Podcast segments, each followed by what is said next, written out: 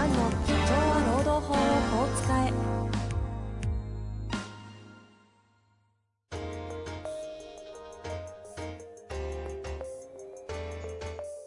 法律の下で展開されるビジネスの世界。ポッドキャスト社長は労働法をこう使えば弁護士の向井蘭が経営者の立場に立って経営者が知っておくべき労働法の基礎だけでなくビジネスに関する法律の問題を分かりやすく解説します。こんにちは、遠藤和樹です。向井蘭の社長は労働法をこう使え。向井先生よろしくお願いいたします。はい、よろしくお願いします。さて、今日も行きたいと思いますが、はい。やりますか？最近なんかありますか？最近は特にないですね。ないですか？普通に仕事をしているだけです、ああ、でもそうですよね。粛はい々とという状況ですかね。と、はいい。やー今日のところは早速質問いきたいと思います。はい。えー今日はですね、経営者53歳の男性の方からご質問いただいておりますので、ご紹介したいと思います。はい。自称メンタル疾患による求職者への対応について教えてください。はい。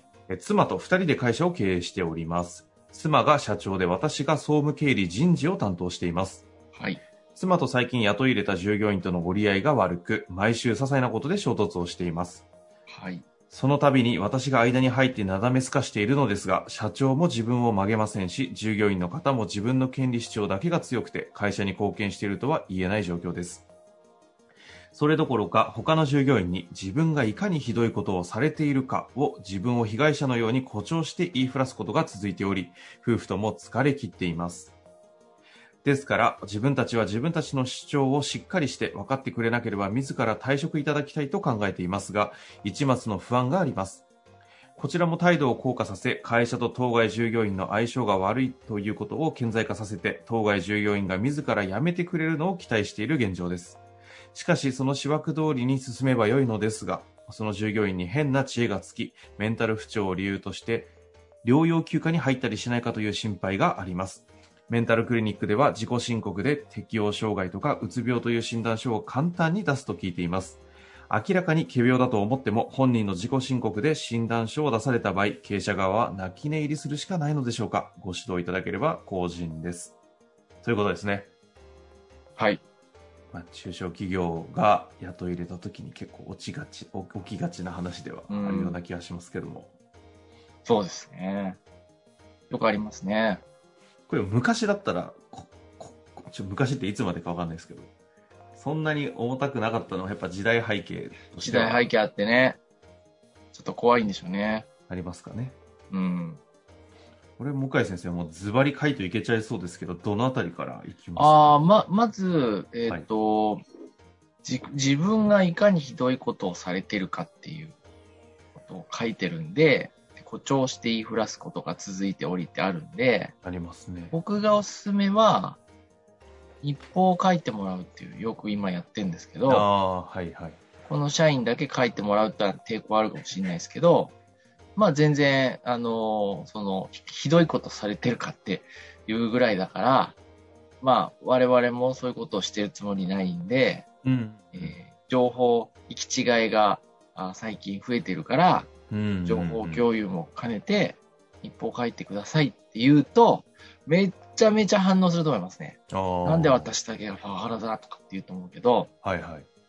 あの、書かせると、おとなしくなるかやめる、じゃないかなと思います。おお、そのどっちか。とはいというのは、うん、あの、こういう人は自分の頭の中で仕事をしてるっていう思い込みが強い人多くて、はあ。実際に紙に書き出したりすると、やってないんですね、そこまでですから。そうすると、これ普通、まあ、やってないよねっていう話になって、これもやってください、あれもやってくださいって指示をすると、うんまあ、やめちゃいますね。あ実際やってないんでしょうね、仕事ね。あ。ああ、なるほどね。おそらく。うんうんうんううん。んで、この人は、ご夫婦を経営者と認めてないと思うんですよ。あそう自分の方ができると、自分の方がよく知ってるとか。だから、あの、これ本当なの？っていうことで、日報を毎日書いてもらって、でやったことをチェックすると。奥様とご相談者で。はい。そうすると、これもやってください、あれもやってください、これができてないってなって、まあ、やめると思いますけどね。で、あのーまあ、メンタルで休むかもしれないけど、まあいいじゃない、しょうがないでね、それ。それは、まあ、例えば、就業規則ないんだったら、まあ、1ヶ月は、じゃあ、様子見ますんで休んでくださいと。わかりましたと。で、まあ、社会保険料の会社負担が発生しちゃいますけど、それ以外はまあ、コストは発生しないんで、うんうんうん。うんで、やめると思いますね。だから、就業規則なければ作った方がもういいかなっていう気はしますね。その時の観点としては、ど就業規則はどう整えるっていう意味ですかね？うんまあ、やっぱりちょっと給食規定がないとね、うんうん。ちょっと、ルールとして何もないと難しいんですよ、意外と。そうだから、就業規則、急いで作った方がいいかなと思います。なければですね。この方まさに想定されてますが、仮にメンタル疾患で、今、向井先生はそれはそれでしょうがないで、社会保険料負担分はあるけどもっておっしゃいましたけど、うん、まあ、日報でね、指導してって休んだ。それって別に労災とかなりませんので、こう、優しいご夫婦だと思うんですね。こう言わせるっていうこと時点で。ああ、なるほどね。あの、うん。もう相手見て言ってるから。だから、ああ、この夫婦は、あの、大したことないなって思われてる、逆に。不死が、可能性があると。と、あとうんまあ、録音されてる可能性あるんで、切り取られないように、発言注意して、面談の時は全部お互い録音しようって言って、あ、堂々と。やった方がいい。おはい。互いね。はい。なんで、日報でちゃんとやったこと書いて、で、日報でフィードバック、あの、返事を書いて、で、定期的に面談っていうのを、1ヶ月もしないでも、やめるか、休むか、どっちかになると思いますよ。うーん。意外とやってそうでやってないんですよね。あ、仕事をですね。う。うんん。えー、これしかやってないの？みたいな。従業員数人でもありますよ。なるほどね。うん。あ会社に貢献してるとは言えない状況ですってあるから、で、同僚の社員の仕事量と比較したら、あ。はい、おそらく普通にやってる方の方が仕事してると思うんですよね。だから、これもやって、あれもやってくださいって言えば、で、なんでこの人、会社にこうやって文句言いながらいるかっていうと、仕事しなくても給料もらえるからなんですよ、ほとんど僕最近問題社員対応いっぱい、いっぱいあってですね、いろいろやってるんですけど、あの、名言を吐く問題社員の人がいて、私がこの会社にいるのは、あの、仕事しなくても給料もらえるからだっておっしゃった人いましたね。あ、やっぱりなと思って。いやいや、それ逆にど、どのシーンでそんな素直な意見が出るんですか？いやいや、やっぱ面談して聞いていくと、僕は聞いてんじゃないんですけど、おうんまあ言う人いますよ。うん。え、それ、逆にちょっとその件って、それ、明言されたとこで、え、で、で、ど、ど、どうするんですか？経営者としては、その、いやいやいやいやって話じゃないですか。あ、そうですかですよね。あ、そうですか。いや、だから、あれなんですようん。逆なんですよ。仕事させようとするんだったら辞めるって意味なんです。いやすごい。いや、ほとんど世の中の問題、世の中のその、まあ、ローパフォーマーとか、問題社員の人はそういう人多いですよ。あ、逆に、だから仕事させるっていうか、仕事ふ来るなら、あ、あ大丈夫です、やめますっていうこと？そう。いや、我が日本人、我々日本人ってぬるいんですよ。僕、今でも覚えてるけど、中国のストライキで、あの、中国人の人が言ってたのは、日系企業でぬるいからいるんだと。中国人が経営者だったら私働きたくないと。